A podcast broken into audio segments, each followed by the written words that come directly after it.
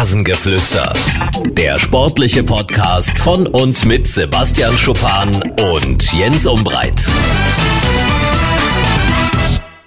Das ist der Montag und das ist das Rasengeflüster und wir sind wieder zurück mit einer neuen Woche.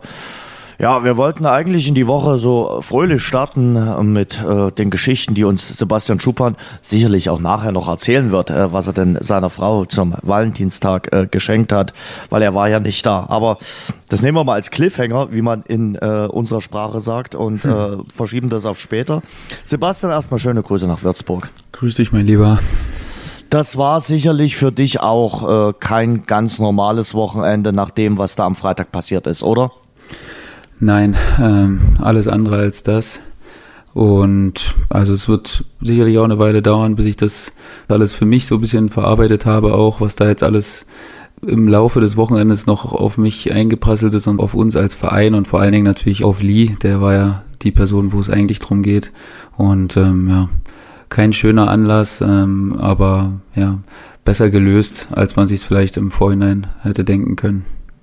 Dann nimm uns doch nochmal mit in die Schlussphase vom Spiel Preußen-Münster gegen Würzburg. Entstand 0 zu 0. Es war ja in der Schlussphase, wo es äh, diese rassistischen Äußerungen äh, aus dem Zuschauerblock von einem Zuschauer gegeben hat gegen Leroy Quadvo, eurem äh, Spieler. Wie hast du das Ganze erlebt? Äh, wie hast du auch äh, Leroy erlebt? Äh, und ja, was bleibt von diesem Abend? Ich glaube, der in seinem Ganzen, was da Schlimmes passiert ist, ja dann auch trotzdem noch so gewissermaßen Happy End hatte. Ja, ähm, ich fange mal an. Also wir hatten einen Einwurf auf unserer linken Seite wo ja Lee spielt und ich dann quasi sein erster Nebenkollege bin. Und wir haben aber gleichzeitig einen Wechsel oder Münster hat einen Wechsel durchgeführt. Ich kann es dir gerade gar nicht sagen. Jedenfalls wurde ein Spieler gewechselt und in dieser Zeit muss das passiert sein. Ich habe selbst äh, nicht wahrgenommen und nicht gehört, weil ich wahrscheinlich noch die entscheidenden Meter entfernt war von der Außenlinie und habe aber direkt gesehen, dass Lee fürchterlich aufgeregt war und direkt zur Schiedsrichterin gelaufen ist. Und dann habe ich mir schon sowas gedacht, weil ich habe in einem Post geschrieben, dass ich diesen Blick in Lees Augen nicht vergessen werde, weil ja, ich kenne Lee jetzt so seit sieben, acht Monaten und ähm, habe ihn als unfassbar lebenslustigen Menschen kennengelernt. Der hat immer, immer ein Lächeln auf den Lippen und er ist äh, eigentlich nie aus der Ruhe zu kriegen und ist immer, immer gut drauf. Aber also was diese Aktion mit ihm da in dem Moment gemacht hat, ich habe sofort gemerkt, dass es was Ernstes war und dass es wahrscheinlich um rassistische Sachen ging und bin dann zu ihm hin, habe gefragt, was los liegt und dann hat er gesagt, ja, da hat jemand aus dem Publikum Affenlaute gemacht.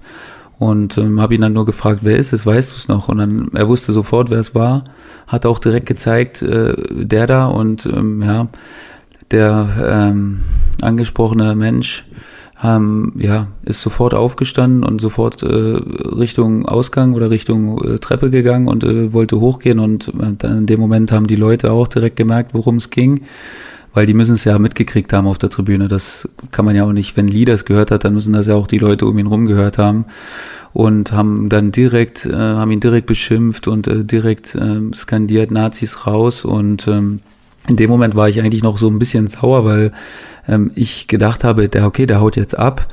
Keiner hat sich quasi, da war kein Ordner oder so. Ich habe gesagt, ich habe da hochgerufen zu den Leuten, haltet den fest, damit er gestellt werden kann, damit er sich verantworten mhm. muss und hat dann aber natürlich auch keiner verstanden, war hitzige Atmosphäre und ähm, alle waren dann aufgebracht und so wie ich dann gehört habe, äh, ist das dann oben am Ende der Treppe, haben dann irgendwie schon Ordner gewartet und haben ihn dann zur Polizei gebracht oder die Polizei stand da auch gleich mit dabei. Und ähm, ja, dann ging es natürlich weiter. Dann war natürlich die Frage, okay, was machen wir jetzt? Ähm, wie gesagt, ich habe Lee ins Gesicht geschaut und da war alles weg, Lebenslust, Spannung. Ähm, das hat ihn bis ins Mark getroffen, diese Sache. Und ich habe sofort gemerkt, dass das ist nicht mehr der Lee, den ich kenne, denn das hat ihn so tiefgründig verletzt. Und dann haben wir kurz gesprochen und ähm, ja, es stand zur Debatte auch, das war, das war aufhören zu spielen. Ich habe gehört, du wolltest runtergehen? Ja, ich meine, ich habe es in Betracht gezogen und ähm, habe. Ähm, Hast du mit Rafalski, der Schiedsrichterin, gesprochen? Ja, ich habe mit ihr gesprochen und habe gesagt, dass wenn das nicht aufhört oder wenn es nochmal irgendeine Mini-Aktion jetzt gibt, dann sind wir sofort unten, dann spielen wir nicht mehr. Und ähm, habe aber Lee zugesichert, dass wenn irgendwas ist, dass quasi, dass alle hinter ihm stehen. Also dass wir seine Entscheidung ja. mittragen würden, weil ich habe mich in dem Moment schon schlecht gefühlt und konnte dann quasi nur erahnen, wie schlecht sich Lee fühlen musste in der Situation. So von daher wollte ich ihm nur Rückendeckung geben quasi. Und ja, es waren zum Glück nur noch wenige Minuten zu spielen und ähm, die Situation hatte sich quasi, also die Fans haben super reagiert und es war dann quasi, wenn es nicht so gewesen wäre, dann denke ich, hätte ich zumindest mal die Jungs, also ich hätte das natürlich nicht alleine getroffen, die Entscheidung, ist ja logisch. Ich denke, mhm. ich hätte dann die Jungs vielleicht zusammengeholt und wir hätten kurz gesprochen und ähm, hätten dann zusammen eine Entscheidung getroffen. Aber ja, mussten wir in dem Moment zum Glück nicht, weil eben, wie gesagt, das hatte ich in dem Moment auch nicht so realisiert. Das war ja schon eine beispiellose Geschichte, wie das ja. dann abgelaufen ist. Ne? Also so wünscht man sich das ja eigentlich dass wenn jemand sowas schon macht, was ja völlig unnötig und mittelalterlich ist, dann sollte das dann doch so dann geschehen, dass alle auf ihn zeigen und er sich auch brutal schlecht gefühlt hat, so sofort rot angelaufen ist, der Mensch, der das gemacht hat und wie gesagt sofort die Flucht ergriffen hat. Ähm, von daher glaube ich, war es im Endeffekt so, wie es war, ähm, dann okay, so wie wir es gemacht haben. Hm mehrere Fragen. Ähm, ja. Glaubst du, die Geschichte, wie sie da am Freitag äh, passiert ist, könnte auch so ein Exempel sein, dass der ein oder andere überlegt, um Gottes Willen, wenn ich jetzt mal äh, demnächst äh, Affenlaute äh, mache, dann äh, passiert mir vielleicht dasselbe und ich dann überlege, nee, ich lasse es vielleicht doch besser sein, äh, auch wenn ich äh, einen zweistelligen IQ habe und äh, vielleicht doch leicht rassistisch veranlagt bin, äh, dann äh, lasse ich das besser sein und äh, verzichte auf die Affenlaute, weil wir haben ja gesehen, was mit dem am Freitag passiert ist. Und ich glaube, der äh, Mensch, der das am Freitag gemacht hat, ähm, der wird es nicht wieder machen und der hat einen Haufen Ärger am Hals. Und womit? Mit Recht. Ja. Ja, also ich glaube schon, dass das so eine Art Schablone äh, wird jetzt und ich hoffe, dass viele Leute, wenn sie mal in so eine Situation kommen, daran auch denken, wie sowas ausgehen kann, dass man dann quasi keine Angst haben muss, dass man da alleine dasteht, weil da waren so viele Leute, die sofort aufgesprungen ja. sind. Also richtig, richtig viele, so dass der, der als erstes den Stein des Anstoßes gegeben hat, quasi, also der war nicht lange allein, würde ich sagen, der wurde sofort unterstützt und das ist ja das auch, worauf man hofft, dass dann alle Leute, den der Zivilcourage gezeigt hat, unterstützen.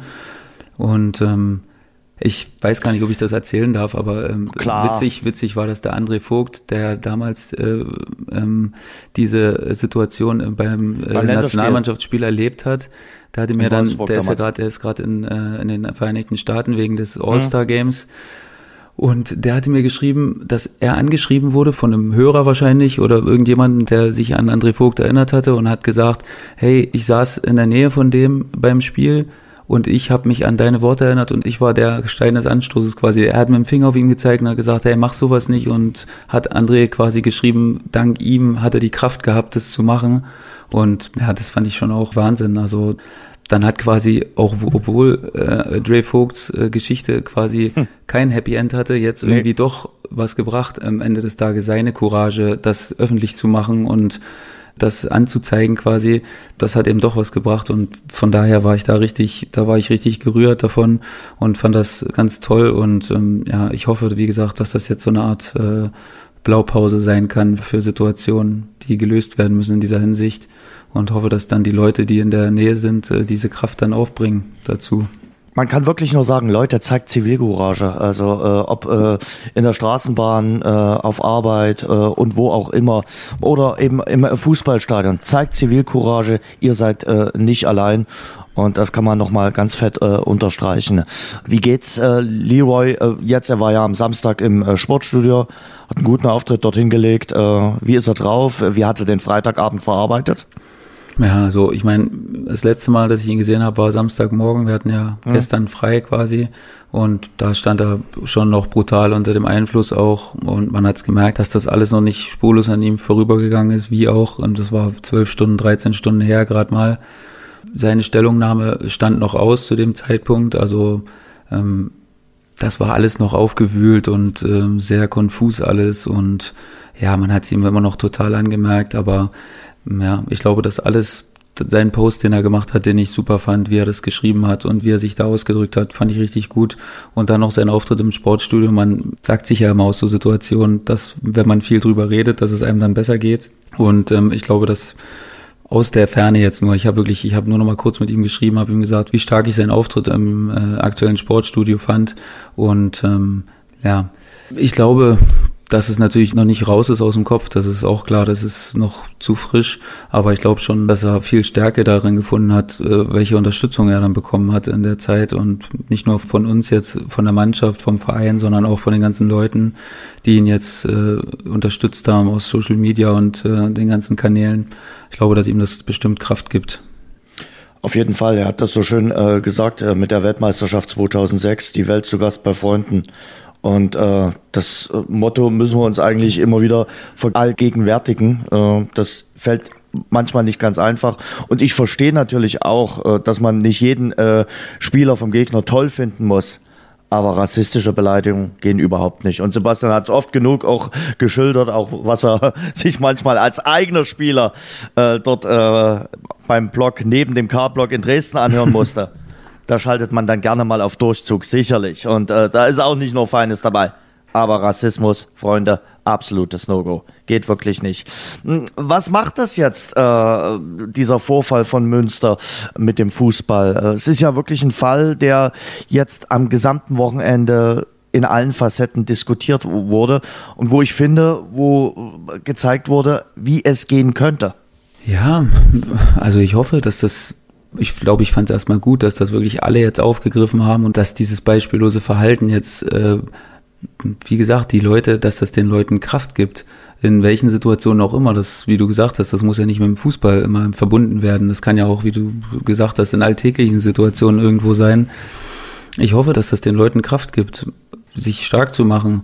Und ähm, wie gesagt, ich habe natürlich davor mir äh, mir denken können ungefähr, wie sich das anfühlen muss, obwohl wir das nicht einschätzen können, weil wir sowas, ja, weil wir sowas ja selten erleben oder gar nicht erleben. Aber wie gesagt, dadurch, dass ich Lee so gut kenne mittlerweile und gesehen habe, was ich mit ihm gemacht habe, so konnte ich ansatzweise nur ahnen, wie es sich für ihn anfühlen muss. Und von daher hoffe ich, dass nicht mehr viele Leute äh, ähm, sowas in dem Ausmaß äh, erleben müssen und wenn, dass sie dann die Unterstützung erfahren, wie Lee das jetzt äh, bekommen hat. Möglicherweise ist äh, im Männerfußball in den oberen Ligen, ich sag mal bis zur Regionalliga, da alles jetzt äh, drauf gerichtet und äh, möglicherweise passiert das auch so schnell nicht wieder. Aber ich habe ein aktuelles äh, Beispiel aus dem Nachwuchsbereich hier in Sachsen. Da hat äh, in den äh, vergangenen Wochen einen Vorfall gegeben mit einem dunkelhäutigen äh, Spieler. Ähm, der ist von seinem Gegenspieler auf dem Weg zur Kabine beschimpft worden. Ähm, nach den Worten, sprich mal Deutsch. Kannst du überhaupt Deutsch? Der Junge ist hier in Deutschland geboren. Hat bloß eine dunkle Hauptfarbe. Spricht perfekt Deutsch. Und das hat den so gereizt, dass er seinem Gegenspieler eine Kopfnuss gegeben hat. Mhm. Ich sag mal so, der Gegenspieler hat zu Recht Kopfschmerzen. Mhm. Und äh, der Spieler, der dunkelhäutige Spieler, hat drei Spiele Sperre bekommen. Sein Gegenspieler bislang noch keine Sperre. Da verhandelt der DFB offenbar noch. Für mich kein richtiges Zeichen. Ich nenne mit Absicht die Vereine nicht. Und der eine Verein, wo der dunkelhäutige Spieler spielt, ähm, wollte sich eigentlich äh, mit dem anderen Verein an den Tisch setzen, dass sich beide Spiele die Hand reichen und äh, damit das aus der Welt geschafft wird. Verein B mit dem Spieler, der den äh, Gegenspieler rassistisch beleidigt hat, hat davon abgesehen, wollte das nicht. Ja, das ist natürlich ein absoluter Witz. Ähm, sowas darf es einfach nicht mehr geben. Das ist ja, es ist wirklich, es ist wirklich sau ernstes Thema und äh, es beschäftigt mich jetzt gerade permanent wirklich und ja, ich weiß nicht, ob wir es kurzfristig lösen können, aber äh, wir können es den Leuten viel, viel schwieriger machen, als wir es bisher gemacht haben, äh, ihre Meinung kundzutun. Und ähm, ich glaube, da haben wir alle die verdammte Pflicht, das zu tun. Bevor wir uns um den Fußball kümmern, Sebastian, auch ich habe unschöne Sachen am äh, Freitag sehen müssen nach dem Schlusspfiff beim Spiel St. Pauli gegen Dynamo Dresden. Auch da hat es Ausschreitung gegeben. Da haben äh, ja, sogenannte Dynamo-Fans versucht dann in den St. Pauli-Block äh, zu kommen ich will jetzt keine Ausreden finden, aber es ist auch nicht besonders gut gelöst am Millantor. Aber man darf sich da eben auch nicht provozieren lassen und man darf um Gottes Willen nicht einfach Testosteron gesteuert, Wut gesteuert in einen anderen Block. Wo gibt's denn sowas? Muss man einfach ruhig bleiben und sagen, okay, wir haben ja 0-0 gespielt, fahren jetzt äh, ruhig nach Hause. Ich weiß gar nicht, was das sollte. Ich weiß es wirklich nicht. Natürlich Geschmacklos bleibt das, was äh, auch bei St. Pauli passiert ist, Banner oder Aufkleber, wo das äh, Dynamo-Logo diffamiert wurde. Ähm, da müssen auch äh, Sachen geflogen sein in den Dynamo-Block. Aber wie gesagt, man darf sich eben nicht provozieren lassen und äh, das gehört dazu. Und äh, körperliche Gewalt, auch da klares No-Go muss und darf nicht sein. Von daher was äh, da auch ein bescheidener Freitagabend, was das betrifft. Wollen wir über Fußball reden? Wollen wir. Fangen wir mit der Bundesliga an. Ja. Die Top 4 haben es krachen lassen, oder? Also, äh, welcher Sieg der großen vier? Nehmen wir mal Leverkusen noch mit dazu. Die haben es jetzt nicht ganz so krachen lassen. Also, die haben einen zittrigen Sieg hingelegt. Aber sprechen wir mal über die Top 4. Über Bayern, Leipzig, Gladbach, Dortmund. Welcher Sieg hat dich am meisten überzeugt?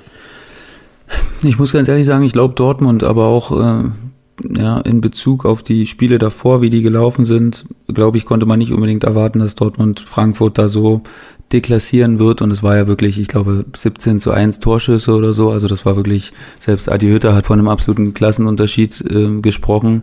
Und ähm, in der Art und Weise, ich meine, man weiß natürlich, dass Dortmund sehr, sehr heimstark ist und zu Hause kaum was liegen lässt. Aber die Art und Weise, wie es dann passiert ist, fand ich dann doch sehr, sehr überzeugend. Und ähm, von daher würde ich sagen, dass Dortmund da den Zuschlag bekommt. Siehst du das auch mhm. so? Mm, ich fand schon, dass die Bayern auch gestern überzeugend waren. Also gerade die erste Halbzeit. Äh, Manuel Neuer hat gesagt, naja, wir hätten ja gut und gerne auch zehn Tore schießen können. Die erste Halbzeit war schon bockstark. Nach einer Viertelstunde war das Spiel ja eigentlich durch in Köln. Und gegen Köln hatten sie sich ja zuletzt auch immer mal schwer getan. Das fand ich schon sehr, sehr beeindruckend, was der FC Bayern da gestern auf dem grünen Rasen im äh, Müngersdorf gezaubert hat. Also hat mir schon imponiert, muss ich sagen. Ja, wäre für mich dann an zweiter Stelle gekommen, aber einzig, okay. einzig und allein, weil Bayern eben sowieso gut drauf ist. Und mhm. das Spiel gegen Leipzig war jetzt quasi klar, das war ein enges Spiel.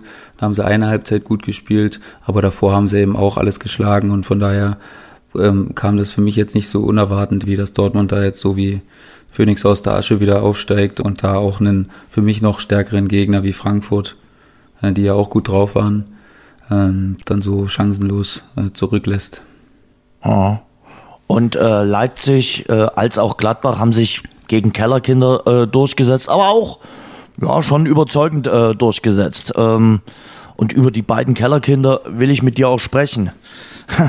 Werder Bremen macht's nach Bremer Art, oder? Also äh, die halten an ihrem Kofeld fest, auch wenn der immer weiter in die Kritik gerät, aber sie rütteln nicht an ihm. Äh, Marco Bode, der Chef, hat gesagt, wir sind von äh, Florian Kofeld so überzeugt und wollen mit ihm äh, da durchgehen.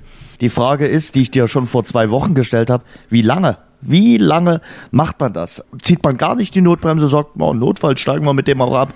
Oder glaubst du, auch in Bremen wird man irgendwann mal zu dem Entschluss kommen, wir müssen vielleicht doch nochmal den letzten Schuss wagen. Sie haben es ja eigentlich immer wieder bewiesen, dass sie sehr, sehr lange zu ihren Trainern halten. Erinner dich an Otto Rehagel, das war vor deiner Zeit. Hm. Aber Thomas Schaf, da haben sie lange äh, zu dem gehalten, auch in schwierigen Situationen. Jetzt machen sie das gleiche mit Florian Kohfeldt. Geht das nur in Bremen?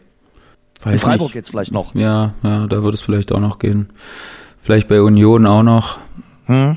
aber dann wird es schon eng mit Beispielen. Ja, ich glaube wirklich in der Tat, dass sie das noch eine Weile machen, selbst wenn es jetzt ähnlich weiterläuft. Ich weiß nicht, ob sie mit ihm auch in die zweite Liga gehen würden. Das kann ich schwer sagen, aber naja, es ist wirklich, es ist sau schwer zu beurteilen. Es man hat halt auch nicht viele Argumente für Florian Kofeld im Moment. Ne? Acht von neun Spielen, glaube ich, verloren. Jetzt in den letzten Wochen und Monaten. Und ja, man sieht auch nicht so viel Sachen, wo mir jetzt Kraft geben, äh, daran zu glauben, dass das jetzt schlagartig besser wird. Also da was bringt denn eigentlich ein Kurztrainingslager, so was er jetzt vor dem Leipzig-Spiel gemacht hat? Ja, ist das, das Aktionismus? Ja, denke schon. Also für mich schon. Ich meine, ja. Was halt gut ist, ist, du bist aus dem Umfeld raus. Du siehst nicht jedes Mal wieder die Leute, die beim zum Training kommen und oder die Leute, Freunde, die dir irgendwelche Zeitungsartikel äh, zeigen. Ich meine, das können sie mit dem Handy zwar immer noch machen. Ist ja klar, wir leben ja in einer digitalen Welt, aber ich meine, du bist halt weg von deinem Umfeld und bekommst erstmal nicht so viel mit und kannst dich voll und ganz quasi auf deinen Job konzentrieren. Nachteil ist, du denkst vielleicht ein bisschen zu viel nach über die Situation und ähm, ziehst dich dadurch wieder ein bisschen runter Das kannst du dir natürlich dann nach dem Spiel und je nachdem, wie das Ergebnis ist, kannst du dir das dann schön reden oder schlecht reden. Das ist immer so, ja, du willst halt auch nichts unversucht lassen. Ne? Das, da kann ich Florian Kofeld schon verstehen, dass dass du da vielleicht noch mal mehr Zeit für Einzelgespräche hast. Du, es gibt ja immer Leute, die sind dann nach dem Training schnell weg. Das ist eben in so einem Kurztrainingslager nicht so. Da hast du die Truppe den ganzen Tag zusammen, kannst dir vielleicht noch mal Zeitpläne aufstellen, wo du, wo du mit jedem noch mal sprichst oder taktische Details durchgehst, noch mal Videosequenzen machst. Dafür hast du eben viel, viel mehr Zeit. Du kannst halt vollen Fokus verlangen von den Jungs quasi. Musst halt gucken, dass du sie nicht überlädst, auch mit zu vielen Informationen, weil in der Situation ist natürlich wichtig, dass der Kopf dann auch klar bleibt beim Spiel und dass du nicht zu viel äh, im Hinterkopf hast. Aber naja, bei Bremen scheint mir im Moment so, als wenn irgendwie nichts helfen würde. Ähm, sobald die den Bundesliga-Rasen betreten, ähm, scheint da alles wie blockiert zu sein und Unkonzentriertheiten reihen sich aneinander und einfachste Fehler werden gemacht und ja, ich meine, dass du jetzt in Leipzig verlierst, das wird wahrscheinlich auch noch anderen äh, passieren, aber im Moment wie gesagt, sehe ich kaum irgendwie Ansätze, wo ich denke, da könnte es jetzt kurzfristig besser werden. Ich weiß nicht wie. Mir fällt nichts ein, ehrlich nicht. Mir fällt was ein. Was Der denn? Lieblingsgegner kommt jetzt. Der Am kommenden Wochenende geht es gegen Borussia Dortmund. Da haben sie in der Hinrunde in Dortmund unentschieden gespielt. Das ist ja, nicht allzu vielen Mannschaften gelungen. Im Pokal haben sie Dortmund rausgefiedelt. Mhm. Das stimmt. Ja, wenn sie das brauchen jetzt als Startschuss, dann soll es so sein. Aber man hat ja auch gedacht, dass sie mit dem Sieg in Düsseldorf dann quasi zum Rückrundenauftakt, dass das dann der oder die Wende war und dass das dann der Punkt war, wo alle wieder an sich glauben und dann haben sie das nächste Heimspiel wieder verloren. So von daher, hm. ich weiß es nicht, Jens. Ich kann es mir im Moment nicht vorstellen. Ich glaube, dass es wirklich, also dass es echt eine absolut brutale Rückrunde wird für Bremen, wo sie wirklich nur auch den Fußballgott auf der Seite brauchen, um, um das irgendwie zu schaffen. Also ich glaube, einzig und allein mit ihrer Qualität kriegen sie das jetzt nicht hin. Ich darf dir schon mal sagen, das sind fünf Punkte äh, Abstand auf einen Nicht-Abstiegsplatz. Also vielleicht mhm. geht es auch nur noch um. Ja, ja, also für mich gerade eben geht es für mich gerade nur um Relegationsplatz. Also Echt? Die, ja, ja jetzt gerade im Moment wäre ja auch alles andere irgendwie vermessen, oder? Die, also es ja. fällt ja schwer, überhaupt nur einen Punkt zu holen äh, im Moment mit der Form, die sie haben und geschweige denn drei und das dann, um das aufzuholen, müsstest du ja mindestens mal zwei, drei Spiele am Stück gewinnen und dann hoffen, dass die anderen vielleicht gerade nicht punkten und das sehe ich im Moment einfach gerade nicht kommen, also hm. ja. Was ist denn mit Fortuna Düsseldorf? Äh, Trainerwechsel haben die vorgenommen, äh, mhm. aber die Rückrunde, da lautet die Bilanz null Siege, zwei Unentschieden, drei Niederlagen. Ja. Trainereffekt schon verpufft? Oder ist es, wie Uwe Rösler sagt, die Spiele, wo wir punkten müssen, die kommen jetzt erst. Hm, naja, klar. Das muss er sich ja auch sagen mit der Bilanz jetzt gerade. Und ähm, klar, die direkten Duelle sind dann natürlich die, wo, wo sogenannte Big Points sind. Ja. Aber ja, ich habe das Gefühl, er lässt jetzt einen äh, ganz anderen Fußball spielen als Friedhelm Funkel. Nun habe ich jetzt wirklich nicht so viele Düsseldorf-Spiele gesehen. Ich habe dann so ein bisschen das Ende vom Spiel gegen Gladbach gesehen. Da waren sie dann natürlich, haben natürlich alles nach vorn geworfen und mit wenig Absicherung hinten und gegen so eine Mannschaft wie Gladbach ist das dann natürlich absolut Gift. Die haben es gut ausgenutzt.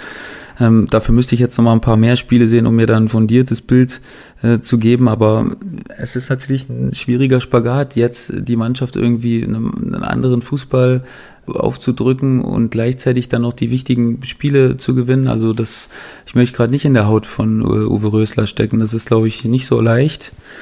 Und ähm, dazu hast du ja immer im Hinterkopf, Mann, wenn Bremen jetzt mal anfängt zu funktionieren, dann, dann müssen wir aber auch unsere Punkte holen, weil die können natürlich gefühlt, obwohl ich gerade gesagt habe, im Moment scheint es nicht möglich, aber gefühlt können die eher mal zwei, drei Spiele gewinnen, wenn sie mal wirklich in den Lauf kommen als Düsseldorf oder Paderborn.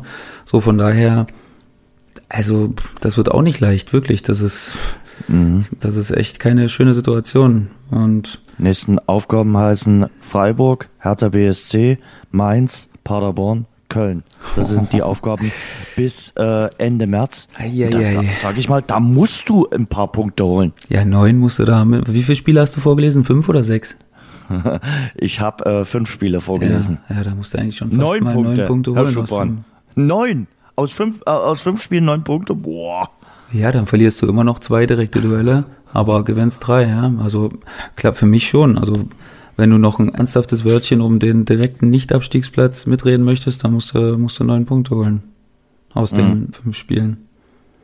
Ich glaube auch, also ich kann mir schon vorstellen, dass Düsseldorf dazu in der Lage ist. Also, aber ja, machen musst du es dann erst trotzdem mal. Also das hört sich natürlich jetzt alles schön an und zu sagen jetzt, das sind die Spiele, wo wir punkten müssen, aber na klar, die anderen sind natürlich auch nicht schlecht. Also so eine Mannschaft wie Köln, Hertha hat jetzt auch äh, mit dem ganzen Theater äh, dann das Spiel trotzdem gewonnen. Und, Was denn für ein ähm, Theater? ja, Mainz hat trotzdem ihre fünf Punkte Vorsprung, auch nicht äh, zu ganz so Unrecht. So von daher. Mainz das, punktet gegen Schalke gestern. Ja, also von daher, die holen schon ihre leicht. Punkte. Deswegen, also nee. du brauchst neun Punkte, um überhaupt wieder da in dem ganzen Sog mitzuschwimmen von den Mannschaften, die da gerade auf den Positionen sind, wo Düsseldorf gerne wäre. Wenn ich dich jetzt heute hier am 17. Februar frage, wer von diesen drei Mannschaften holt denn den Relegationsplatz? Paderborn, Bremen oder Düsseldorf. Was sagt der Fußballexperte Sebastian Schuppan aus Würzburg? Hm. Sau schwer, wirklich. Also irgendwie geben mir alle drei gerade fast gar nichts. Da würde ich, also aus Sympathie würde ich fast noch am liebsten Paderborn sagen, aber das.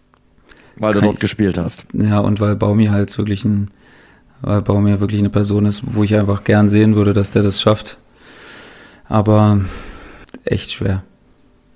Gut. Sagst du zuerst? Vertagen wir die Frage. Boah, was soll ich sagen? Also, ich glaube Werder Bremen. Ja, ich, das ist du, der naheliegendste Ich kann Punkt. mir nicht vorstellen, dass Werder Bremen, aber ich konnte es mir beim HSV auch nicht vorstellen.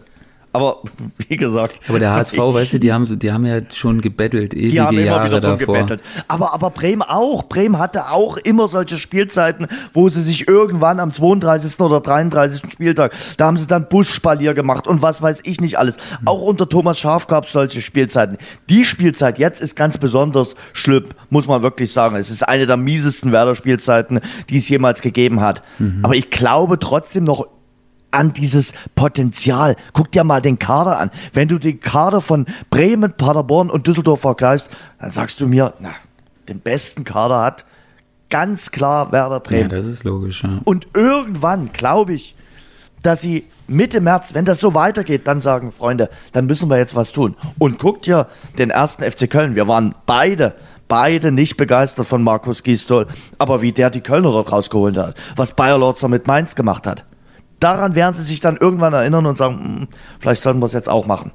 Ja, was mich vor allen Dingen so, wenn ich das jetzt nochmal sehe, wenn ich vor allen Dingen mal auf die Heimtabelle gucke, ey, ja. Bremen ist mit Abstand letzter ja. in der Heimtabelle, ja. mit Abstand.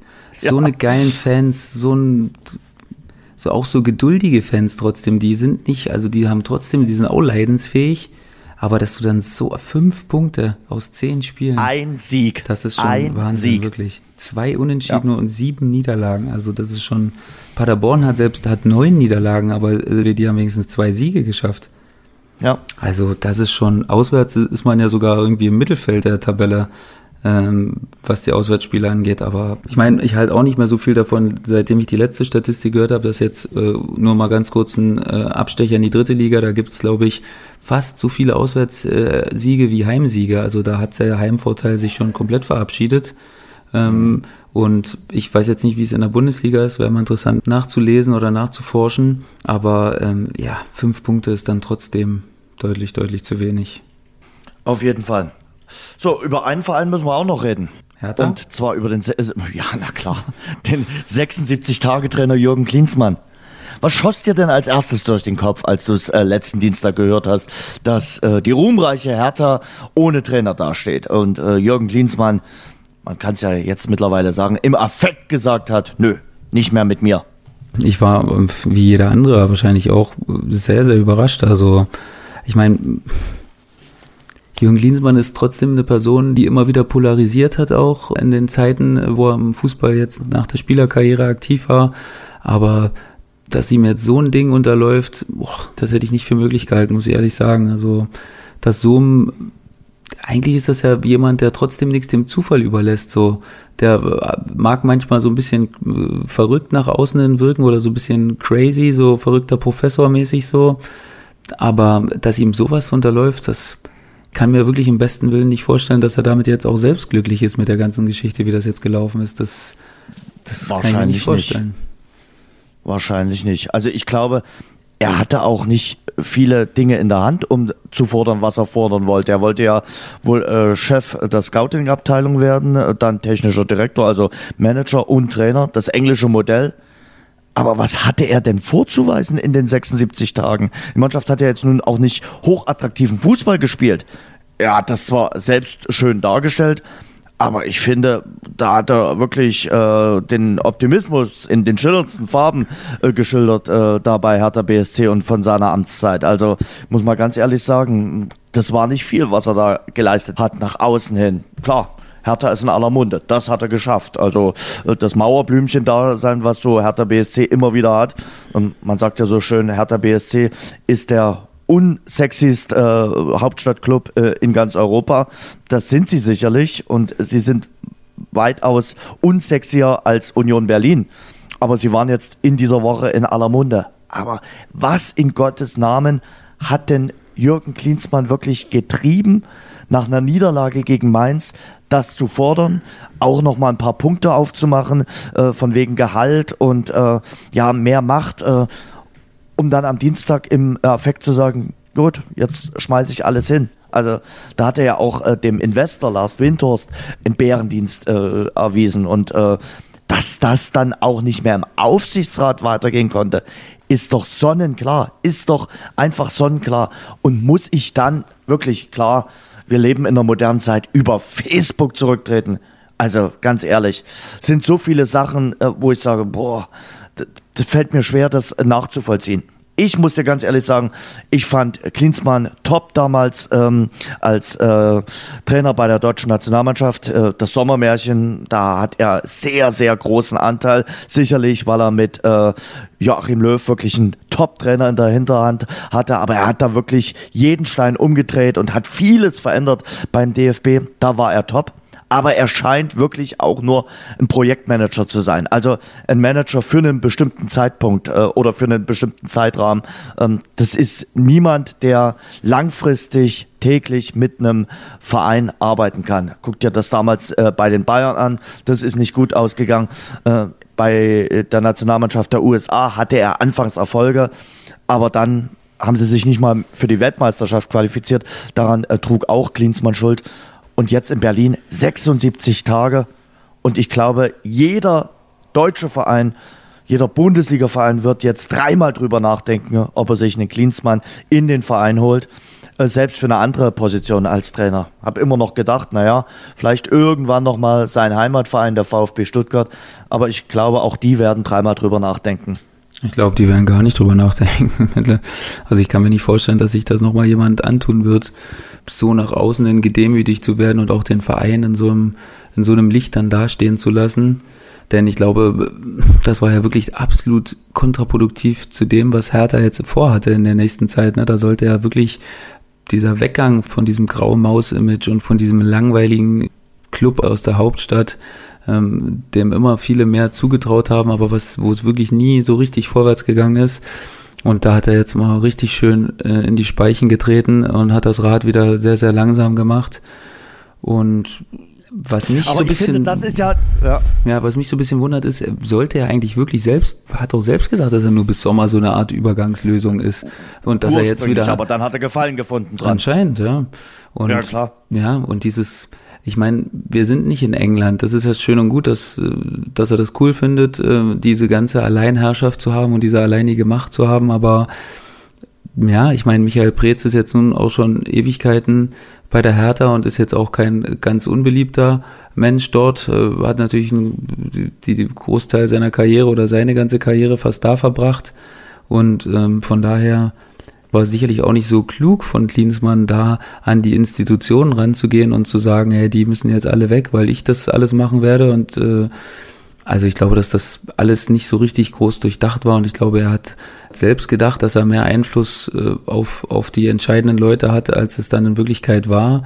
Und ähm, ich glaube, im Endeffekt ist das auch gut so, weil ich glaube nicht, dass du dich als Verein dann so innerhalb von so kürzester Zeit so abhängig von einer Person machen willst, weil er hätte ja dann im Endeffekt alles entschieden, von, wie du sagst, vom Scouting bis zu äh, geschäftsführerischen Tätigkeiten oder Sportdirektortätigkeiten bis hin zum Trainer. Also das ist, das sind ja eigentlich immer Sachen, wo, wo die Leute schimpfen in Deutschland und äh, wo die Trainer schimpfen und sagen, die wollen sich nicht noch 14 Baustellen aufmachen, mit Spielern sprechen und irgendwelche Leute sichten.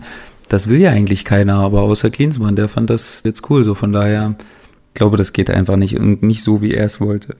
Wenn du gewisse glaub, Erfolge gehabt hättest, dann hättest ja. du das vielleicht einfordern können irgendwann, aber nicht nach dieser kurzen Zeit. Ich glaube, Klinsmann hätte ganz gerne so ein bisschen delegiert, hätte äh, den Head-Off gegeben und äh, hat gedacht, dass das möglicherweise so funktioniert. Aber allein schon dieses Big City Club, äh, was er im Winter immer wieder ausgerufen hat, diese Stadt hat einen großen Verein verdient. Ich glaube, das geht mir auch manchmal so am Berliner so ein bisschen ab, dass die immer so tönen erstmal und, und sagen, ey, hier vorne und so. Ähm, dann denke ich mir, bleibt da erstmal ruhig, sachlich. Ihr seid aktuell Tabellen 13. Als Tabellen 13. kannst du ja noch nicht von der Champions League reden. Und im, im Winter haben das ja äh, nicht nur Klinsmann getan, haben ja auch einige andere. So, also das geht, das geht mir komplett ab. Man kann doch ruhig sachlich investieren, sagen, okay, wir gucken jetzt mal und äh, wir wollen dort gute Arbeit leisten und dann gucken wir mal, wo das hinführt. So, aber ich töne doch nicht in der Winterpause schon und äh, sehe mich schon äh, auf einer Augenhöhe mit dem FC Bayern. Also, das geht nicht. Also, ganz ehrlich. Ja, und ich bin da auch, ich habe ähm, gestern zufällig, obwohl ich das wirklich fast gar nicht mache, mal in den Doppelpass reingeschalten und aber eigentlich auch nur, weil Max aus dem Rasenfunk da das erste Mal zu Gast war. Und ähm, dann war Andreas Rettich ja auch zufällig da. Und ähm, mhm. man kennt ja Andreas Rettich, er ist ja wirklich kein Freund dieser ähm, der 50 plus 1 Regel, also dass die mal fallen soll, quasi. Und er hat da auch moniert und darüber hatte ich davor gar nicht so richtig nachgedacht und ich fand es gar nicht so eine schlechte äh, Aussage. Er fand es schon ein bisschen befremdlich, dass Lars Winters da überhaupt saß bei dieser Pressekonferenz. Er sagt, er hat zwar 49 Prozent der Anteile, aber wo gibt's das denn? Der hat ja keine offizielle Anstellung im Verein quasi wenn ich das richtig äh, mitgekriegt habe. Also der hat jetzt kein, der ist halt in, einer der Hauptinvestoren, okay, aber er ist der ähm, Hauptinvestor. Er ist der Hauptinvestor, ja, aber er hat eben trotzdem nicht die Mehrheit der Anteile und dass er da jetzt allein gesessen hat, ja, das das war schon auch, wenn ich so ein bisschen drüber nachdenke, dann würde ich jetzt auch sagen, es hätte auch gereicht, wenn da Preetz und äh, wenn da Preetz und Gegenbauer gesessen hätten keine Ahnung. Also ja. aber, aber natürlich, äh, Windhorst entscheidet darüber, wer den Platz im Aufsichtsrat äh, bekommt. Der ist ja von ihm vergeben worden an Klinsmann und deshalb hatte seine Stimme natürlich Gehör. Und ich fand, er hat natürlich auch äh, Klinsmann ordentlich zusammengestutzt. Also gerade mit der Äußerung, wo er in der Pressekonferenz gesagt hat, das ist äh, nicht das äh, Verhalten eines erwachsenen Menschen, sondern eher eines Jugendlichen mit 15 Jahren. Und äh, dass äh, Klinsmann definitiv nicht tragbar ist für den Aufsichtsrat. Also das fand ich schon. Ja, das musste er auch sagen deutlich. jetzt. Also ich meine, was ja, da jetzt noch, was sollte da jetzt noch groß rumeiern? Da gab es ja wirklich keine Punkte, wo man Klinsmann hätte verteidigen können. Also nee. das muss da dann auch so klar und deutlich abgrenzen, damit auch den Schaden vom Verein zu nehmen, quasi, dass der Verein da halbwegs mit einem mit erhobenen Haupt rausgehen konnte aus dieser dann doch chaotischen äh, Ausgangslage. Sebastian, gehen wir in die Liga, in die Hertha BSC nicht will, äh, und zwar in die äh, zweite Liga. Ähm, ich will heute mal mit dir über ja, äh, ein, zwei Vereine eher aus dem unteren äh, Bereich äh, sprechen, was die Rückrundentabelle betrifft. Mhm. Nehmen wir uns mal Erzgebirge Aue vor. Die haben eine sehr, sehr gute Hinrunde gespielt. Haben auch noch das letzte Spiel des Jahres 2019 gewonnen. Das zählt ja dann schon zur Rückrunde. Aber im Jahr 2020 bislang ohne Sieg. Jetzt haben sie gestern beim äh, 1 zu 2 gegen Kiel zumindest ein Tor geschossen. Äh, muss sich Erzgebirge Aue noch ernsthaft Sorgen machen oder spielen die so eine Lau- und Lohne-Rückrunde und sagen, okay, wir werden schon irgendwie uns ins Ziel robben? Ähm, sie haben aktuell auf den Relegationsplatz, auf den 16. Platz, neun Punkte Vorsprung. Müssen die nach unten schauen oder sagst du, nee, bleib mal ruhig? Ja, also generell mit neun Punkten erstmal nicht, aber na klar, also zumindest sollte man nicht sagen, also da gucken wir jetzt nie wieder hin, denn ein paar Punkte müssen schon noch holen. Also die Punkte, die sie haben, die reichen natürlich am Ende nicht, das ist logisch. Und ich weiß nicht, ob es bei Aue Wie viele Punkte reichen denn? Ja, das ist eine, Du sagst das ist 40 echt auf jeden Fall, 30 scheint es nicht zu sein, also dazwischen 35, 36. Wie viel ich- reichen denn? würde ich sagen, Laut also- Schupan. Halt, Mann, Jens, ey, als Ja, na. keine Ahnung, ich sage so 36. Also ich kann mir nicht Du hast vorstellen, dich dass vorhin auch nicht festgelegt. Du hast mich war? vorgeschoben bei den drei Vereinen, Ja, ich äh, wo ich gerade. dann gesagt habe, Bremen, da hast du da auch niemanden gesagt. So, ich rechne gerade, Jens. Also wenn, wenn Okay. es sind noch zehn, es sind noch zwölf Spiele. Ja, also ich sage 36 reichen, um, 36, um drin ja? zu bleiben. Ja. Gut. Auf Wiedervorlage, warte mal, das notiere ich mir auf Wiedervorlage. Hast du dir notiert, ne? Mai. Na klar, natürlich. Ja. Wir müssen ja Nicht Mitte schlimm. Mai über irgendwas reden. Nicht schlimm. So, gut. Also 36 reichen. Das sind- wären zwei Siege für Erzgebirge Aue. Die werden sich schon irgendwie äh, zurechtstottern. Ja, glaube ich schon. Ich glaube, man kann vielleicht sogar sagen, dass Aue vielleicht in der Hinserie, was sich nicht so schlecht anhören soll, aber vielleicht einfach ein bisschen überperformt hat. Einfach, einfach ein paar mehr Punkte geholt hat als, oder ein paar mehr Siege geholt hat, als vielleicht, als man vielleicht hätte holen sollen, was sich natürlich jetzt gerade ein bisschen doof anhört, aber ich meine, einfach ein bisschen, man sagt das ja so gern, ein bisschen überperformt, ein bisschen über Limit gespielt und ähm, deswegen ein paar mehr Punkte geholt und ja, haben davon da jetzt natürlich noch ein bisschen gelebt und jetzt Ja. ist es eben gerade mal ein bisschen schwieriger und ich glaube aber auch, dass nicht mal die kühnsten Optimisten im Erzgebirge äh, vielleicht gedacht haben, dass sie da noch irgendwie keine Ahnung, oben irgendwie eingreifen können in das Geschehen. Das glaube ich nicht. Ich denke, man wird diese Punkte noch holen, die nötigen, und dann war es ja dann trotzdem, man muss ja immer das große Ganze sehen, dann ist es doch trotzdem immer noch eine, eine gute Saison bisher. Man ist jetzt Achter, klar hat man sich die Ausgangsposition ein bisschen verspielt, aber im Großen und Ganzen ist das doch eine, ist eine absolute Top-Saison trotzdem. Gilt das auch für den VfL Osnabrück? Über dem Schnitt in der Hinrunde gespielt und in der Rückrunde möglicherweise unter dem Schnitt. Äh, die Aufstiegseuphorie im äh, Herbst mitgenommen, äh, da auch äh, ja, viele äh, Schlachten geschlagen, unter anderem den HSV äh, bezwungen. Ähm, und jetzt in der Rückrunde haben sie halt mal so ein Tal, was dann wahrscheinlich auch jeder Aufsteiger miterlebt. Das glaube ich schon, aber also bei Osnabrück, da bin ich echt, nicht, dass du das jetzt auch gleich wieder aufschreibst, aber ich hab, ich glaube, dass die in sich gefestigt sind als Mannschaft. Ich glaube, dass da wirklich ein guter Teamgeist herrscht und deswegen denke ich, dass, dass die das schaffen werden und dass die da jetzt nicht in absolut abs die größten Abstiegsnöte mehr kommen äh, werden. Die haben jetzt aktuell sieben Punkte Vorsprung und ich glaube, so einen gewissen Vorsprung werden sie sich immer halten können, weil sie, glaube ich, einfach eine gute Truppe sind. Das ist einfach eine gute Gemeinschaft und da geht, da geht relativ viel trotzdem in der zweiten Liga auch darüber. Und ähm, ja, das ist jetzt einer der Vereine, die da stehen, wo ich mir, trotzdem sie jetzt in der Rückrunde wirklich, wirklich noch nicht so viel gezeigt haben von dem, was sie eigentlich ausmacht. Aber wie du sagst, sowas gibt's auch als Aufsteiger mal so eine Phase und ich denke, dass wir da wieder rauskommen.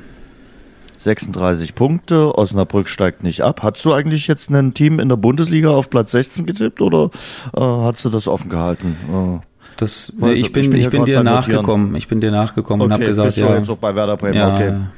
ja, Gut. Äh, am Anfang vom Rasengeflüster heute haben wir ja schon ausführlich über die Begleiterscheinungen vom Spiel Münster gegen Würzburg geredet. Äh, Lass uns mal zum Sportlichen in der dritten Liga kommen und über einen Verein sprechen, über den wir sonst eher selten sprechen. Äh, Asche auf unser Haupt. Ähm, auf den Dorfclub schlechthin, auf die SG Sonnenhof Groß Asbach, Tabellen 19. Ähm, die haben ja dann schon zum zweiten Mal äh, den äh, Trainerwechsel vorgenommen, also äh, sind dann weg von dem Duo Mike Sattlow, Heiner Backhaus. Äh, auch die mussten wie Oliver Zapel äh, gehen, nach nur drei Spielen, aber da scheint es überhaupt nicht funktioniert zu haben. Äh, das kannst du aus nächster Erfahrung schildern. Ihr habt ja dort 6 zu 0 äh, gewonnen. Was denkst du über die SG Sonnenhof Groß Asbach? Ist so ein kleiner Verein vielleicht auch wirklich nur über einen bestimmten Zeitraum in der dritten Liga haltbar? Man muss ja auch sagen, sie haben lange Jahre eine richtig gute Arbeit gemacht. Da haben sie vor allem Trainer aus dem eigenen äh, Bereich gehabt. Äh, wenn ich nur an Markus Gisdol, Thomas Letsch, äh, Alexander Zorniger oder Rüdiger Rehm denke, die dort eine, wirklich eine gute Arbeit gemacht haben. Aber irgendwann haben sie sich dann mal entschieden, äh, Trainer aus ganz Deutschland äh, zu verpflichten und damit sind sie selten gut gefahren. Ähm, wie siehst du die Situation in Groß Asbach? Schwierig, natürlich. Ähm, mittlerweile ist das, oder ist der Rückstand fast genauso groß wie für Jena. Jena war sogar gestern ähm, zwischenzeitlich vorbeigezogen bis zur 92. Minute. Und ähm, eigentlich hatte ich vor der Saison gedacht, dass ich den Kader trotzdem absolut für konkurrenzfähig halte und dass der, dass sie es wieder irgendwie schaffen werden. Man, man denkt ja immer, was ja mittlerweile dann wahrscheinlich auch so eine Art Fehler war, ah, Groß Asbach ist der erste Abstiegskandidat. Aber die haben es immer wieder geschafft, äh, weil sie eben auch einen geilen Zusammenhalt haben, weil da eben nicht so ein Druck aufgebaut wird und die da in Ruhe arbeiten können.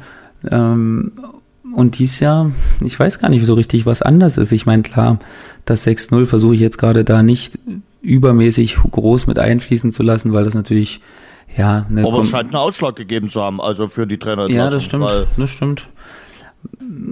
Ja, es war eben ein Tag, wo für uns richtig viel ging und für Großasbach gar nichts. Ähm, dazu noch der Platzverweis, so von daher, ja, haben sie zumindest den Kurs mal relativ schnell wieder korrigiert, dass, äh, dass das mit den beiden, dass sie da die Rettung für möglich gehalten haben. Und ja, jetzt ist natürlich nochmal die Frage, was kommt jetzt für ein Trainer und ist es überhaupt möglich, diesen Vorsprung äh, wieder, wieder wegzumachen?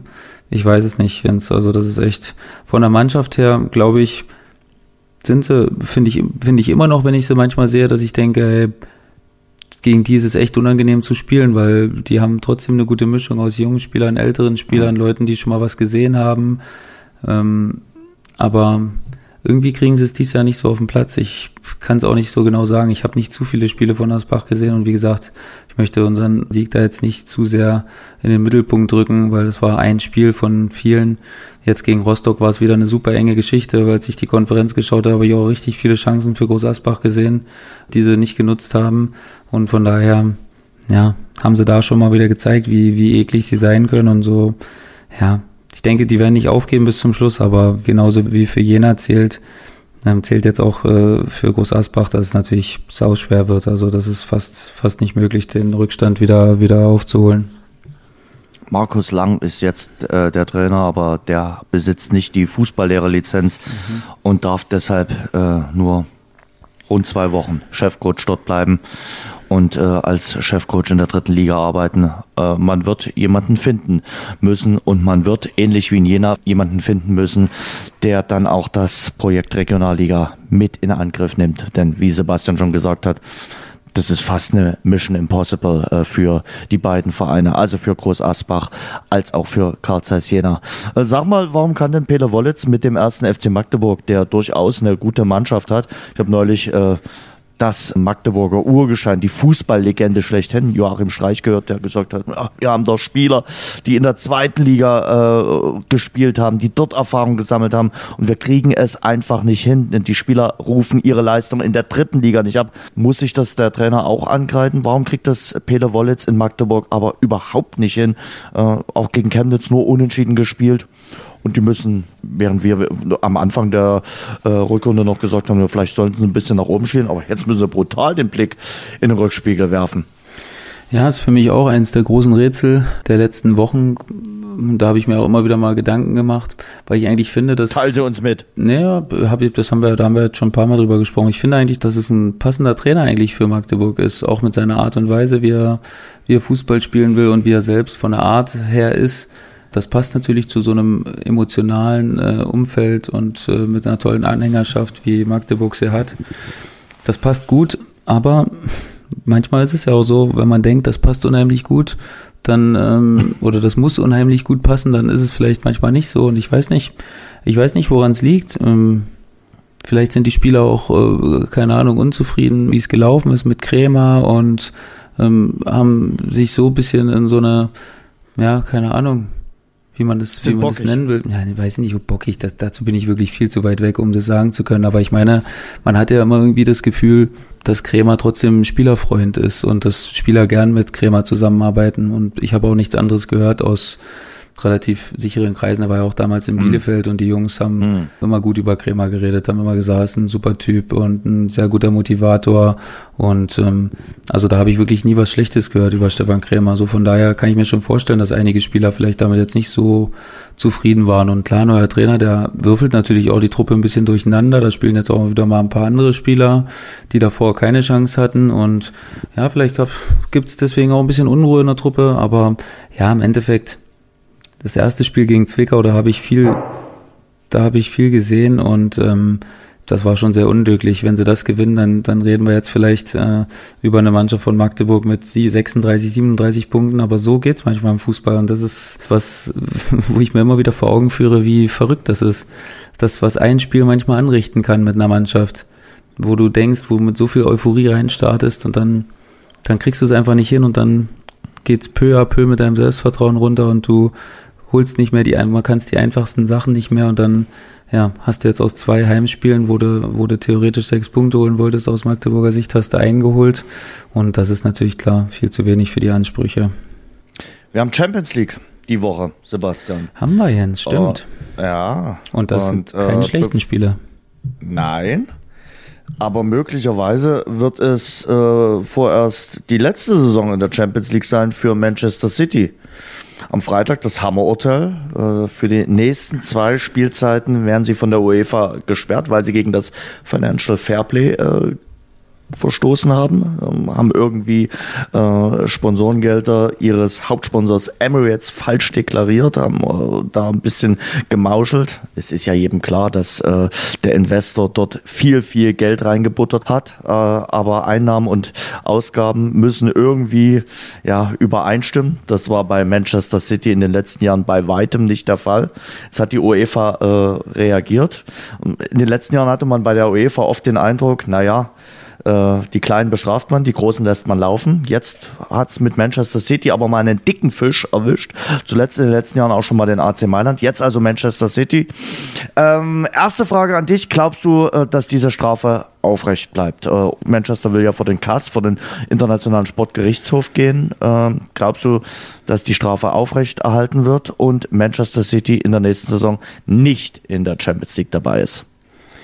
Das weiß ich nicht, dafür bin ich in dem Thema zu wenig drin und dafür habe ich auch von juristischen Belangen zu wenig Ahnung, aber ich denke, dass alle, die da in die sich da um die Geschicke von Manchester City kümmern, wirklich ihr Menschenmöglichstes tun werden, dass sie die da gute Anwälte, dass sie da ja die besten Anwälte, die es die es gibt, ähm, zusammenfärchen und die einsperren für eine Woche und denen sagen, hey, ihr kommt erst raus, wenn ihr eine Lösung habt für das Problem. Und ich kann mir schon vorstellen, dass die eine Lösung finden, dass sie irgendwie ein einen Präzedenzfall rauswühlen, wo das nicht so bestraft wurde und dann irgendwie dem diesem fatalen Urteil für die äh, noch irgendwie ja den Rücken kehren können, weil das ist natürlich für so eine Mannschaft und vor allen Dingen für die ganzen Spieler, die Man City hat, ja absolut kontraproduktiv, denen dann sagen zu müssen, ja wir spielen nicht mehr Champions League, wir spielen jetzt keine Ahnung, sind sie für die Euroleague, sind sie dann auch gesperrt oder da dürfen sie spielen ja. oder?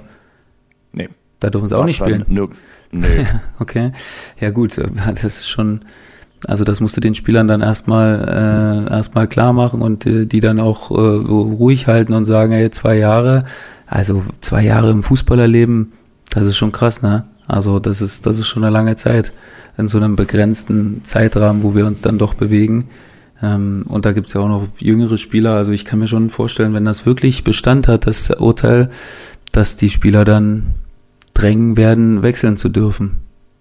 Was ist mit dem Trainer, äh, Pep Guardiola? Ja, kann ich mir auch vorstellen, dass der sein Ende, was jetzt ja wahrscheinlich sowieso irgendwann gekommen wäre, entweder nächstes oder übernächstes Jahr, weil es ist ja auch eigentlich immer recht bekannt, dass er nur über einen gewissen Zeitrahmen diese seine Intensität so hochhalten kann, wie er es macht und dann immer mal wieder eine Pause braucht, so von daher. Oder geht nach Berlin. Geht nach Berlin. nee, nee, nee, Jens, nee. Nee, ich weiß Hat gestern äh, Walter im Straten in der Bild äh, ins Gespräch gebracht. Ja, klar. Super Idee. Hm, nee, also ich, ich, nee, lass uns mal beim Ernst bleiben. Also ich, ich, kann mir auch da nicht vorstellen. Also ich glaube, die, die, die große Motivation, äh, nachdem er ja mit Man City Meister geworden ist, für Pep Guardiola ist ja dann irgendwann mal wieder den Henkelpot zu holen, äh, nachdem ihm das in den letzten Jahren nicht äh, gelungen ist. Du sagst ja auch, sie schaffen es in dieser Saison nicht. Das hast du mehrfach im Rasengeflüster äh, betont. Äh, schaffen es auch nicht. Also von da. Ja, wir hören es auch gerne nochmal in dieser Folge. Kannst du auch nochmal so. notieren in deinen Büchern, Jens. Schaffen sie dies okay. Jahr auch nicht. ja, okay. Okay. Das ist ja, von allen Aussagen, die ich heute gemacht habe, so die sicherste, wo ich mich am sichersten fühle. okay, okay. Warum du dir da so sicher bist? Ich weiß das auch könnte nicht. doch jetzt auch eine Nummer sein, die die, die ganze Mannschaft zusammenschweißt. Die, jetzt, die sagen, nee. okay, dann nee. müssen wir es in dieser Saison irgendwie noch wuppen. Das glaube ich nicht. nicht. Das kannst du mir beim besten Willen nicht vorstellen.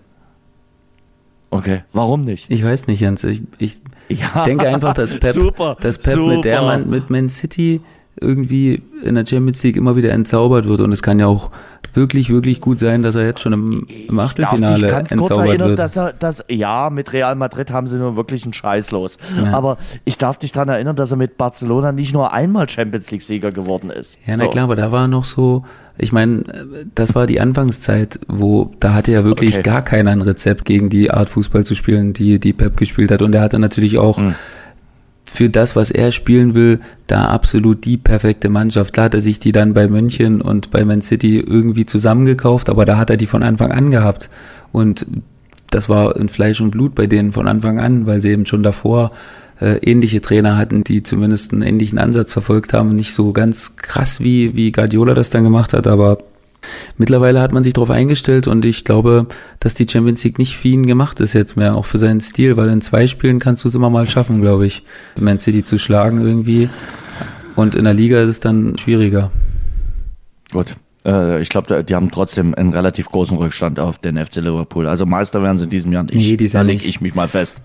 Das stimmt. Gut. Lass uns mal die vier Spiele in dieser Woche durchgehen. Äh, Achtelfinale ist ja wieder mal so gesplittet. Äh, Hin, Rückspiele, vier Spiele da, vier Spiele dort. Äh, die vier Spiele dieser Woche. Ähm, Dortmund gegen Paris. Thomas Tuchel kehrt zurück nach Dortmund. Ich glaube, er kriegt keinen großen Strauß Blumen. Und das Willkommen wird überschaubar charmant sein. Das wird professionell unterkühlt sein, würde ich mal sagen. Ja. ja. ja. Aber bei der Abwehr von Borussia Dortmund und bei der Offensive von Paris kann ich mir nicht vorstellen, dass das 0-0 ausgeht. Aber Dortmund hat auch eine starke Offensive. Dortmund hat auch eine starke Offensive, ja, aber obwohl ich echt so ein so ein, so ein heimlicher Dortmund-Anhänger bin und äh, die Mannschaft echt cool finde, glaube ich, dass Endstation ist in der Runde gerade mit dem Rückspiel in Paris. Und äh, ähm, ja, ich glaube, da müsstest du schon mit zwei Toren Differenz äh, das Hinspiel gewinnen und selbst dann kannst du dir nicht sicher sein. Also Paris ist schon ja, nominell nochmal einen Zacken schärfer und vor allen Dingen defensiv etwas besser aufgestellt, auch wenn sie am Wochenende auch drei Gegentore kassiert haben. Lang ja, aber mit in der Liga, das nehme ich in nicht so, BL, das nehme ich nicht ja, so richtig. Ich nee, ich nehme das auch so nicht so richtig ernst, weil da die richtigen okay. Herausforderungen ja wirklich eigentlich fast nicht existieren. Und da kann ich auch verstehen, wenn sie irgendwann da mal äh, fünfe gerade sein lassen, weil da sind sie ja wahrscheinlich auch im März dann schon äh, Meister äh, irgendwann und nee, ich äh, glaube im März Meister wird nur der FC Liverpool. also das äh, in allen anderen Ligen ist das äh, noch ein bisschen spannender. Ah, apropos Liverpool, die spielen äh, gegen Atletico Madrid äh, mhm. in Madrid zunächst am Dienstag. Ja, da kann ich mir auch nicht vorstellen, dass es da auch nur einen Hauch einer Überraschung äh, geben wird. Und ähm, weil Atletico eben dieses Jahr echt ein bisschen unter ihren Möglichkeiten sind und kann ich mir echt nicht vorstellen, dass er da Liverpool. Also ich meine, ich glaube schon, dass es ihnen so schwer wie möglich machen werden, aber im Endeffekt wird es, glaube ich, nicht reichen. Atlanta Bergamo gegen den FC Valencia. Ich habe Bergamo äh, letzte Woche mal äh, gesehen gegen äh, AS Rom, hat mir richtig gut gefallen. Haben sie äh, 2-1 gewonnen, war ein gutes Spiel und man darf ja nicht ganz vergessen, da spielt ja auch äh, ein, ein junger Deutscher mit äh, und zwar Robin Gosens. Also äh, das ist einer, der nie in Deutschland gespielt hat, also jedenfalls nie in der Bundesliga, aber dort in Italien durchaus für Furore sorgt. Mhm. Ja, Atalanta Bergamo ist ähm, so die Attraktion im italienischen Fußball, muss man ja schon fast sagen. Die spielen wirklich einen außergewöhnlichen Fußball und ähm, haben mit Abstand die beste Offensive der ganzen Serie A mit 63 Toren. Ähm, wirklich weit. Da kommt erst Lazio Rom mit 55 Toren danach und dann hat noch keine Mannschaft überhaupt. Immobile. Genau, und, da, und danach hat noch keine Mannschaft überhaupt 50 Tore geschossen. Also da sieht man schon, ähm, wie gut die offensiv sind. Und trotzdem haben sie noch eine ordentliche Abwehr. Also von daher glaube ich, dass ähm, Atalanta das äh, schaffen wird, obwohl es so ein ziemlich ausgeglichenes Duell trotzdem scheint würde ich jetzt, wenn du mir die Pistole auf die Brust setzt, sagen, dass Atalanta machen. das schafft. Nee, aber das hast du bestimmt schon direkt notiert, bevor ich es überhaupt ausgesprochen habe. ja, irgendwas muss ich doch hier festhalten. Ja, Wobei, fest. es ist auf Band, Kollege Schuppan. Ja. Äh, und äh, das äh, können wir dann auch gerne nochmal einblenden, wenn du dich wieder windest und sagst, das hast du nie gesagt. Was machen wir mit Tottenham gegen RB Leipzig? Ja, das wird echt ein interessantes Spiel, das muss ich echt sagen. Da bin ich wirklich fast genauso gespannt wie auf Dortmund gegen Paris, weil ich da sogar denke, dass Leipzig leichter Favorit ist. Hm. Weil Harry Kane fehlt natürlich immer noch. Und ähm, ich glaube, dass ähm, klar, Heung-Min Song ist noch da, der ist natürlich saustark und der ist unberechenbar, aber ich glaube, dass Leipzig mittlerweile auch defensiv so eine Qualität hat, dass ich glaube, dass sie den eindämmen können und ähm, sonst traue ich Leipzig echt alles zu, was diesen Wettbewerb angeht. Also ich glaube, dass, dass keiner so gern gegen Leipzig spielen möchte, trotzdem, weil sie echt ein unangenehmer Gegner sind und weil sie auf viele Sachen eine Antwort haben und eben auch einen gewissen Timo Werner haben, der auch hin und wieder weiß, Wobei wo der das Tor zuletzt steht. nicht getroffen hat. Das stimmt. Hm, ja, aber vielleicht hat er sich das ja aufgehoben für die internationale Bühne. Ich hoffe äh, schwer für meine Augen, dass äh, Herr Nagelsmann nicht wieder diesen roten äh, Trainingsanzug anzieht, sondern einen Anzug. Also es war also über das Outfit am Samstag beim Spiel äh, gegen Werder Bremen konnte man sicherlich streiten. Oder hat dir dieser knallrote äh, Trainingsanzug gefallen? Ich habe es gar nicht gesehen und habe nicht so Ah, richtig drauf siehste. geachtet, Jens, ehrlich gesagt. Ähm, kann ich gar nichts zu sagen. Hat man abgefeiert, hat man abgefeiert.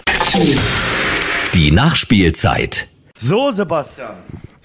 Jetzt sag doch mal, was war am letzten Freitag? Du hast uns ja alle heiß gemacht, du hast uns alle neugierig gemacht. Äh, Es war 14. Februar.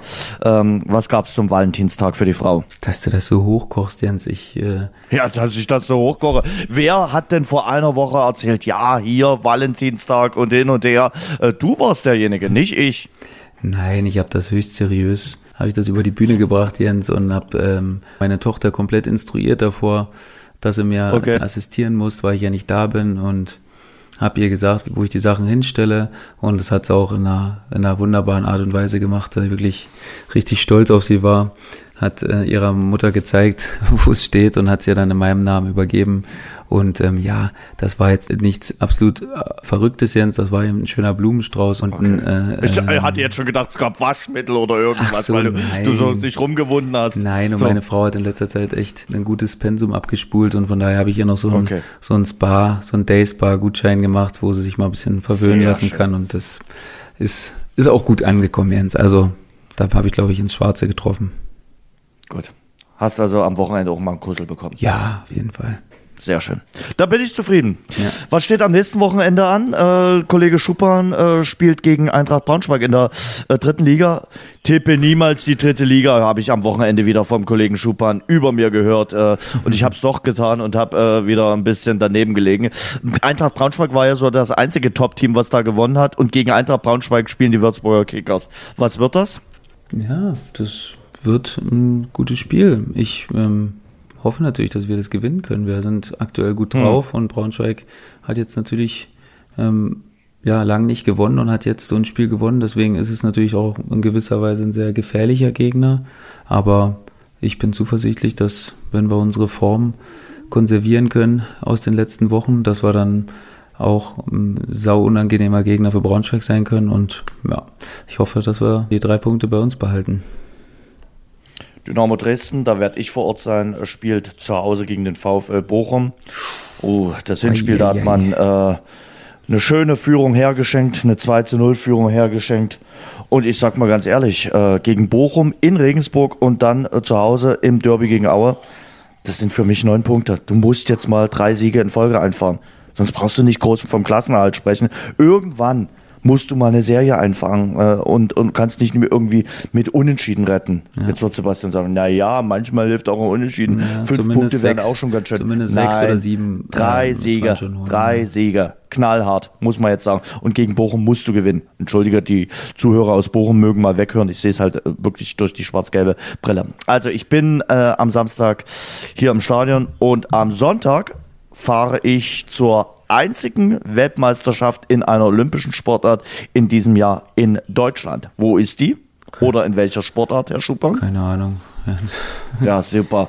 Du kennst dich im Sport aus. Du kennst dich im Basketball, ein bisschen im Fußball aus und das war's dann schon. Hm? Ja, danke. Was könnte denn hier in der Umgebung von Dresden sein? Ach Mensch, Schuppi. Altenberg, Bob-Weltmeisterschaft. Ja, da war ich doch schon. Und da sind die deutschen Bobs gut dabei. So. Die ist am Sonntag. Okay. Die Entscheidung im Zweierbob. Und dann? Schau dir das, das mal an. Ganze werde ich mir, ja, das werde ich machen. Und wir fahren dann nächsten äh, Montag wieder Schlitten hier am Rasengeflüster. Äh, sehen wir uns eigentlich danach? Spielen wir in Zwickau, Jens. Sehen wir uns da? Hat da sehen wir uns definitiv. Wir uns, äh, dann sehen wir uns definitiv. Äh, die Würzburger Kickers haben gegen den FSV Zwickau nie gut ausgesehen. Oh, Wenn wir jetzt vorstellen, dass der Kollege Schuppern dann nochmal eine Brandrede hält, damit er dort ja. in Zwickau mal mit dem Lächeln aus der Kabine kommt. Aber darüber reden wir dann am nächsten äh, Montag im Rasengeflüster. Ihr findet uns in den sozialen Netzwerken auf Twitter und Instagram oder im Netz auf rasengeflüster.de und könnt uns abonnieren überall dort, wo es gute Podcasts gibt. Ich hätte es fast vergessen. Ich habe es ihm versprochen. Unserem Fitnesstrainer ist auch treuer Hörer von uns, hört uns immer jede Woche und er ist ähm, gestern 30 Jahre alt geworden. Ich habe es ihm versprochen, dass ich Happy ihm auf Birthday. diesen Weise nochmal alles Gute zum Geburtstag und wo hört möchte. ihr uns dann? Bei irgendwelchen Übungen? Oder äh, vielleicht, vielleicht kann uns euer Fitnesstrainer mal sagen, wie, wir, wie ich fit bleibe. Ja, so. kann er bestimmt, also, und Jens. Das geht nicht mit Selleriesaft und äh, irgendwelchen äh, Vorschreibungen vom Kollegen Schuppan, sondern vielleicht vom Fitnesstrainer der Würzburger Kickers. Also von meiner Stelle. ich werde Jetzt mal drauf einfach mal- ansprechen. Ja, mach das. Mach das. Also, Philipp, und sag, Grüße. Philipp, alles Gute. Ja, vielen Dank. Ja. Ja, Mein du musst dich ja nicht bedanken, also hoffentlich. Dann sag also jetzt nicht Tschüss, wenn es dein letztes Wort war. Halt jetzt die Klappe. Äh, wir, ich wünsche euch äh, eine schöne Woche. Alles Gute. Tschüss, Sebastian, und bis nächsten Montag. Tschüss. Du wolltest das letzte Wort haben. Ja, ich, muss, ich bin ja auch höflich, ich muss ja Tschüss sagen. Also, macht's gut. Tschüss. Das war das Rasengeflüster für diese Woche. Bis zum nächsten Montag. Und denkt dran, abonniert uns bei AudioNow, Spotify, Apple Podcast oder überall dort, wo es gute Podcasts gibt.